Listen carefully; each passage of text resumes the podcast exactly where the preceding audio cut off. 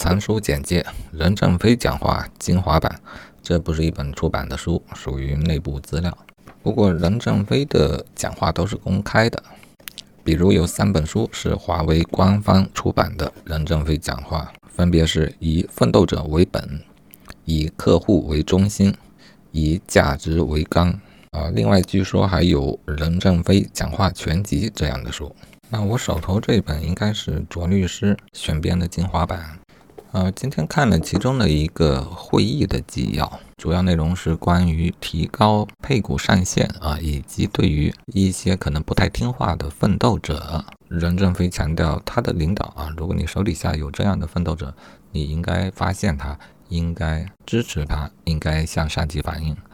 手段可以灵活，重要的是判断谁是真正的奋斗者。啊，这其实是一件比较主观的事情。我的感觉就是，华为在这个阶段之前可能推行了一些绩效的考核，但是有一些真正的奋斗者，啊，我估计是忙到不愿意做考勤、考评这一些公司的绩效考核。但如果他属于真正的奋斗者，应该被得到承认、被得到保护、被得到激励。还谈到其他一些，但主要都是围绕奋斗者以及他们的激励制度。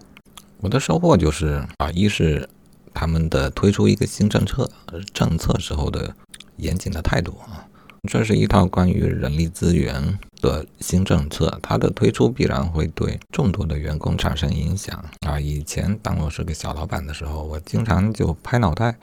产生许多设想，做出许多决定，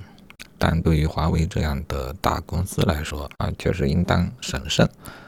这一个。改革方案呢？他们准备用一年的时间来推行。这一次的会议呢，其实就是一次见面会，参会的人都可以提出自己的问题啊，甚至有些人是写纸条来提问的。整体给我的感觉，华为不算是。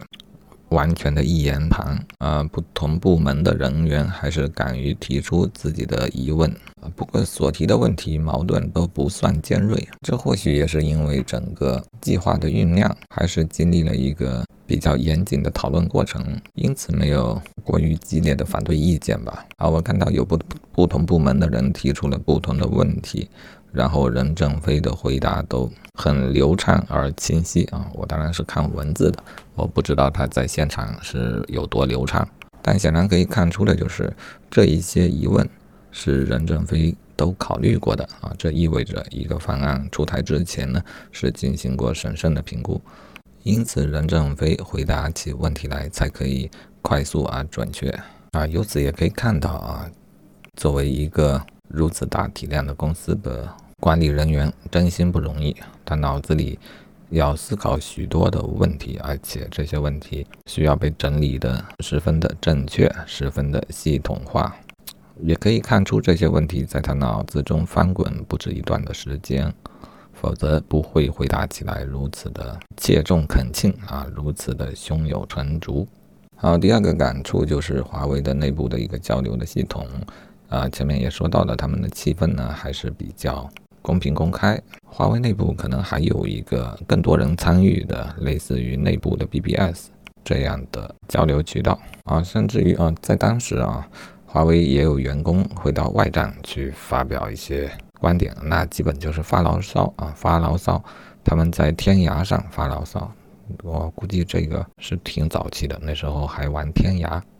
任正非的应对或者说对这类事情的反应，我觉得就非常的大气。他大意就是说啊，他们去发完牢骚，发完牢骚，心情舒畅了，又回来继续工作，没有什么不好。由此，我想给出一个结论啊，一个企业的负责人如何可以广开言路啊？如何让一个公司充满了各种自由的思想？即便他们最终要被统一成某一种思想，但是有了更更为广泛基础的思想，最终能够。合成出来的思想，我认为也会更加有价值，更更加正确啊！那他是如何做到的呢？啊，从任正非身上我学到的就是大气、谦和，还有不懈的思考，有效的思考。嗯，大气就是刚才所说的例子啊，发完牢骚又回来继续好好干活了，这很好啊，谓之大气。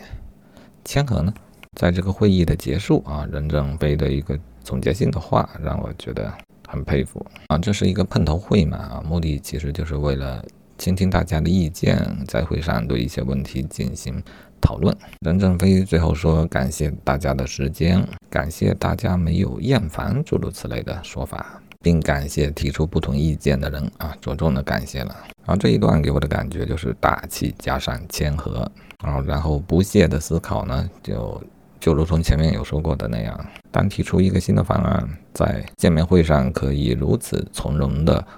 见招拆招啊，一定是经过不懈的思考。那什么又叫有效的思考呢？啊，我认为这个。包括思考的广度啊，它需要考虑到各种各样的情况啊，因为一个政策会影响到企业中呃各个所有的人啊，不同立场的人，他们都会有不同的影响，因此思考是要有广度的，然后思考是要有深度的。决策者的思考呢，必须要比其他人深上一层两层的，否则你都没办法对付那么多不同的意见啊。最后，我认为思考还需要有需要结构化，需要系统性啊，因为一个又深又广的思考，它必然是非常复杂的。如果你没有将其结构化，没有将其系统化，你甚至就记不得这么整个思想到底，或者说你看不清它的整个脉络啊。一个又深又广的思考，如果没有一个脉络将其串在一起。我估计想完了之后，很容易能忘掉其中一些部分，这就导致你无法在在回答他人提问质疑的时候做到胸有成竹，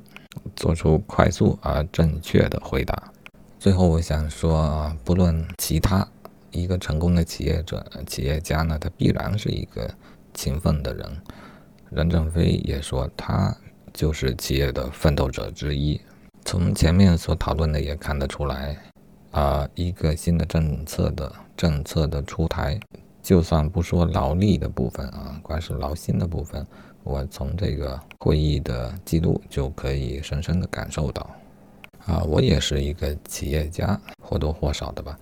同时我也接触许多小企业家。但今天我突然感觉到啊，我第一次呢比较深入的啊，哪怕是在局部的某个点、某个时间点，接触到了一位真正伟大的企业家，至少风评如此，比较公认的啊，是一个伟大的企业家啊。这个阅读我就认为是非常有价值的，然后这本书将来有空要多读一些。